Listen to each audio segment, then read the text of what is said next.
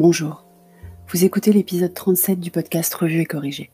Cet épisode est tiré d'un article publié sur LinkedIn mardi 7 avril et s'intitule L'intelligence client au temps du Covid-19. J'ai longuement hésité sur le sujet du jour. Entre la problématique technique, éthique, juridique d'une appli de suivi de nos interactions sociales, dans un but louable de prévention et gestion sanitaire, et des sujets plus proches de mon cœur d'expertise sur la communication des marques en cette période. J'ai choisi de parler de ce que je connais le mieux, plutôt que de mes réflexions et inquiétudes sur un outil dont nous ne connaissons de plus pas encore bien les contours, et sur lequel commenter n'apporterait sans doute rien de plus qu'un exutoire à mes questionnements. Il se trouve que ce matin, j'ai écrit le billet d'introduction du podcast Le Digital pour tous, sur le sujet Le meilleur et le pire des marques pendant le confinement. J'avais donc fait quelques recherches, alimentées également par d'autres contributeurs réguliers de la room et les commentaires sous le tweet d'avant-émission. Je me suis rendu compte que nous avions beaucoup parlé des initiatives de production, de communication et de marketing relationnel sur les réseaux sociaux ou en emailing, un peu façon comme de masse, comme si le Covid-19 nous avait tous fait repartir dans les années 80.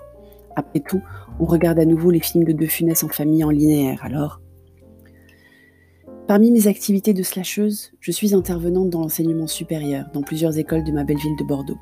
L'un des cours que j'enseigne s'intitule Client Intelligence, en M2. Il se trouve que je suis entre les deux jours de ce module, délivré en plein confinement sur une plateforme collaborative mise en place en un temps record par l'école en question, qui a bénéficié de l'expérience acquise par les campus parisiens du groupe pendant les grèves de décembre. Je fais partie des nombreux marketeurs convaincus par l'intérêt pour les marques d'augmenter leur connaissance client afin de délivrer la meilleure expérience possible d'abord d'optimiser leurs ressources ensuite. Dans le plus grand respect de la loi et de l'éthique en ce qui concerne la collecte, le stockage et l'exploitation des données, bien évidemment. Je savais que ce sujet de data allait s'immiscer dans un article aujourd'hui. Est-ce la période pour créer des segments différents? Depuis le début du confinement et de cette période si particulière, comme je le disais à l'épisode 6 de la chronique LinkedIn, j'ai reçu pléthore de mails de marques, y compris de certaines avec lesquelles je n'étais plus en contact du tout depuis des mois, voire des années, dans un sens comme dans l'autre signe de la reprise de la non-segmentation s'il en est. Mais est-ce vraiment la bonne approche? Existe-t-il des éléments permettant d'affiner ces envois en fréquence, en contenu, en objet, comme la majorité des marques le font régulièrement d'habitude? Il me semble que oui. Les bons vieux critères d'intérêt, ouverture et clic, devraient permettre à minima une diminution de fréquence. Certaines interactions clients, comme par exemple le choix de s'afficher en mode vacances sur des plateformes de vente de seconde main, devraient également être prises en compte. Je suis depuis le début de ce confinement en mode vacances, justement.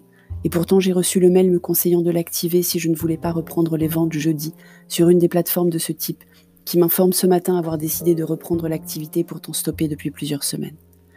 Sans doute ai-je une sensibilité exacerbée sur ce sujet, et je remarque plus que d'autres destinataires de ces messages leur manque de pertinence. Mais tout le monde remarque la pertinence en revanche.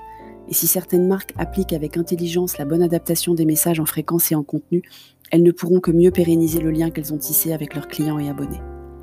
Et vous, avez-vous commencé à personnaliser votre marketing relationnel depuis le début du confinement? Avez-vous des bonnes pratiques à me partager? Je serais ravie qu'on échange sur le sujet. Merci de m'avoir écouté. Si vous écoutez sur Apple, merci de laisser des étoiles, des commentaires et de vous abonner. D'ailleurs, vous pouvez vous abonner sur toutes les autres plateformes de balado-diffusion et partager ce podcast. À bientôt!